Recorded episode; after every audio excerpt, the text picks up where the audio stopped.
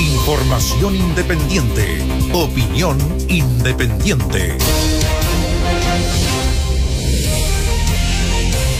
El 10%. Todo indicaba que eh, se iba a politizar, que, que tenía, digamos, un, una especie de, de. ¿Cómo decirlo? De una letra chica que era como una especie de cheque para los candidatos A. Pero nadie pensaba que iba a ser incluso una especie de cheque para las cartas presidenciales. Mira, Gonzalo Holguín, ¿con quién vamos a estar hablando? Al mediodía usó una expresión que creo que es televisiva, ¿no? Bandejear. Claro, bandejear. ¿Qué es lo que es bandejear? No solo televisiva, también puede ser en radio, que por ejemplo yo, yo puedo bandejear de con... es, es, es, dejarle la, la mesa servida, eh, pasarle la pelota para que haga el gol. Eh, Poner eh, los temas para que la otra persona eh, saque se, las uñas, se exprese. Se, claro. O sea, usted pone el tema del que el otro quiere hablar. Entonces está hablando de que quizás toda esta maniobra respecto al 10% y las dudas de algunos senadores de oposición es simplemente un bandejeo, bandejear, para que Yarna Proboste se lleve todos los créditos o réditos de la aprobación eh, dando a entender de que ella logró alinear a los senadores de oposición, incluso aquellos que estaban más reticentes. Carlos Montes, etcétera, etcétera, que, se la, que van de serios por la vida, ¿no es cierto? En términos de, de, la, de, de la, la macroeconomía, digamos. Entonces, que todo esto sería un bandejeo, ¿vale? Es decir, todo esto refunfuño, Jorge Pizarro, lo estoy pensando, por aquí hay mucha. ¿Qué es lo que dijo Jorge Pizarro? Que, no, que, que, que, estaba contaminado por la campaña por electoral. la campaña electoral de los, a nivel de parlamentario. Y que todo esto sería un bandejeo, o sea, un bluff, más o menos, digamos. Bluff es más fuerte que bandejeo, pero bueno, pero hay algo buena similitud. Y que todo esto sería, digamos, una mano, maniobra comunicacional, porque los senadores van a terminar aprobando esto y lo van a aprobar bajo el argumento de que los convenció Yanna Proboste, para que ella pueda remontar en la encuesta, porque hoy día se va a conocer una encuesta donde ella está en cuarto lugar. Y apoyada por Pamela Giles. Claro. Que le, le, entregó como una especie de trono de, de, nombrarla que ella iba a ser como el rostro le, del 10%. Claro, le endosó la le, le entregó el testigo tuvo. de la posta. Exacto. ¿Ya? Eh, ahora, esto es lo que se dice, pero vamos a ver, todo indica que efectivamente están los votos ya en los senadores para aprobar el 10%. Néstor, ¿no es cierto? Esos votos están. Aquí la información que tenemos es que pese a que algunos todavía señalan que están reflexionando, eh, luego de las reuniones que ha tenido Yasna Proboste, que efectivamente se ha reunido con, eh, por ejemplo, todos los senadores de la bancada socialista, están los votos. O sea, están comprometidos esos votos. Sal, obviamente están comprometidos con algunas modificaciones. Una de ellas era separar las rentas vitalicias de este segundo 10%. Además de que algunos están proponiendo, vamos a ver si eso les resulta, que tenga un tope de los 2 millones de pesos y en otros casos que había que ponerle impuesto. Pero si usted me adelanta, Aníbaldo y auditores, yo creo que las posibilidades del 10% son enormes a contar de este minuto en que se separa también con las rentas vitalicias. Porque el tema de la renta vitalicia sí que es un dolor de cabeza. Yo sé que van a reaccionar muchas personas diciendo que fueron engañados y todo, pero lo cierto es que hay contratos firmados donde se entrega esta plata. Y por lo tanto eso podría perderse en los tribunales. Y eso pod y podría complicar mucho a Chile en la próxima administración, tanto en las cortes internacionales, porque evidentemente estas empresas los pueden llevar a cortes internacionales, a litigios internacionales. Y Chile tener que devolver esa plata, digamos. Con los intereses que eso significa. Entonces ningún futuro gobierno de derecha, de izquierda, de lo que usted quiera, va a querer correr ese riesgo. Entonces lo mejor era separarlo. Y eso además lleva a comisión mixta. Bueno, Gonzalo nos va a estar contando en unos minutos más. Y la comisión mixta alarga este proceso y adivinen. ¿Para cuándo queda? Tan, tan, tan antes de las elecciones. Antes de las elecciones. Entonces van a haber mucho, incluyendo políticos, no, no políticos, sino sus familiares, que van a poder tener la platita en la cuenta. Bien pensado. Pamela Giles no se equivocó, insisto con eso. No, no se ha equivocado. La estructura del ha, legislativa. Ha marcado los tiempos. Le marcó los tiempos. Esa es la verdad. Eh, ya, ese es uno de los temas de esta jornada. Lo otro estamos esperando porque eh, este es un tema internacional, ¿no es cierto? Se ha aceptado la renuncia del primer ministro peruano, estaremos con eso un ratito más. Y lo otro es este operativo que se ha registrado en la región de la Araucanía, eh, en el contexto del homicidio, ¿no es cierto?, del sargento Benavides. Han sido detenidos dos hijos del dirigente mapuche Ancalaf, acusado de. Pero esto además se da en un día muy particular. Ha habido problemas en Tirúan con Tulmo. Fíjate que en Cañete se reportó el robo de 400 cabezas de vacuno. Sí. Imagínate lo que son 400 vacunos, o sea, llevarse 400 vacunos es un tropel gigantesco, desaparecieron. Pero además esto se da en un contexto muy, muy complejo porque todos estos acontecimientos se dan en, eh, en, el contexto de la explicitación del control territorial por parte de algunas comunidades y por lo tanto de la ausencia total del Estado.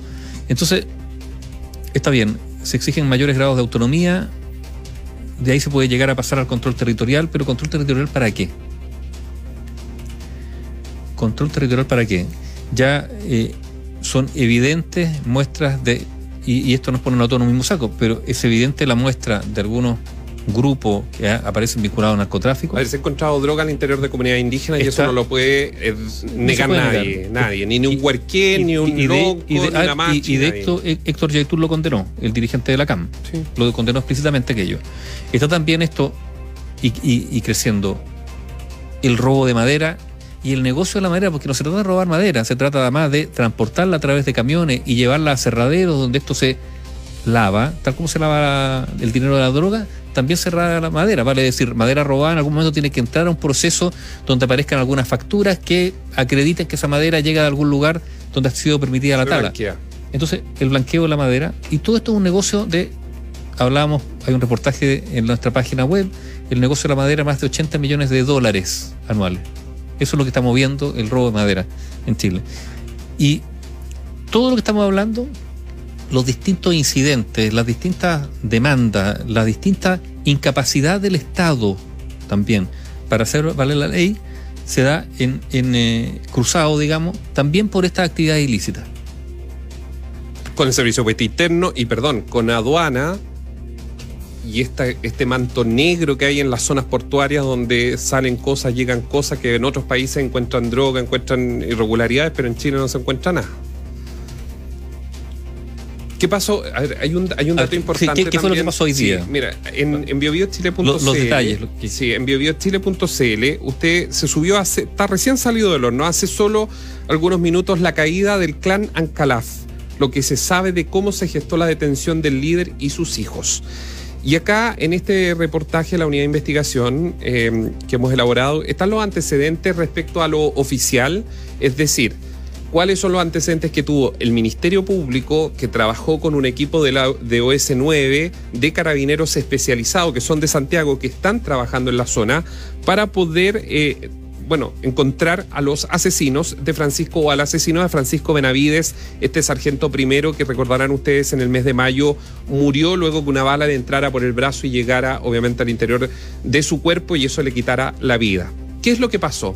Se periciaron y de hecho en biobiochile.cl hay una de las fotos que forma parte de ese peritaje que va a revisar el Ministerio Público en Estrado, donde eh, se revisaron imágenes, se realizó todo un seguimiento muchas horas de investigación por parte de los funcionarios policiales del OS9 que lograron establecer que dos de los hijos de Víctor Ancalaf, uno de los otroras líderes fundadores de la coordinadora Arauco Mayeco, un hombre tremendamente poderoso, un comunero mapuche muy poderoso a fines de los 90, inicios de los 2000, que fue investigado por, eh, por ataques de camiones no solo en la región de la Araucanía, sino también, algunos lo van a recordar, en Ralco, cuando se estaba construyendo la central Ralco en la comuna de Santa Bárbara, que hoy corresponde a la comuna de Alto Biobío, después cambió de nombre, pero en ese minuto era comuna de Santa Bárbara, ataques incendiarios donde aparecían las consignas de la CAM. ¿Qué es lo que pasó para ser muy sintético? Lograron establecer, tanto con el material que vamos a escuchar en la formalización del viernes, con material científico, que tiene poco error, evidentemente siempre se puede impugnar, pero que para las policías no tiene, no, no tiene prácticamente error. Se pudo establecer que los dos hijos estaban en esta emboscada a esta tanqueta de carabineros y que terminó con la muerte del sargento. ¿Qué es lo que no se pudo establecer? Si Víctor, que Víctor Ancalaf no estaba en el lugar. Sí estuvo unos minutos antes. ¿Y por qué? Porque Víctor Ancalaf hay imágenes que forman parte de, este, de esta carpeta que muestran que él estuvo con sus hijos en uno de los cortes, de los varios cortes que se hicieron de ruta entre Coyipulli y la comunidad o la localidad de San Andrés, donde está esta comunidad mapuche de la familia Ancalaf. Pero después. Pero él se va y a una está reunión. absolutamente acreditado que Víctor Ancalaf estuvo en una reunión en una casa de la persona que había muerto, porque todo esto tiene un origen que usted lo puede leer ahí para no alargarnos.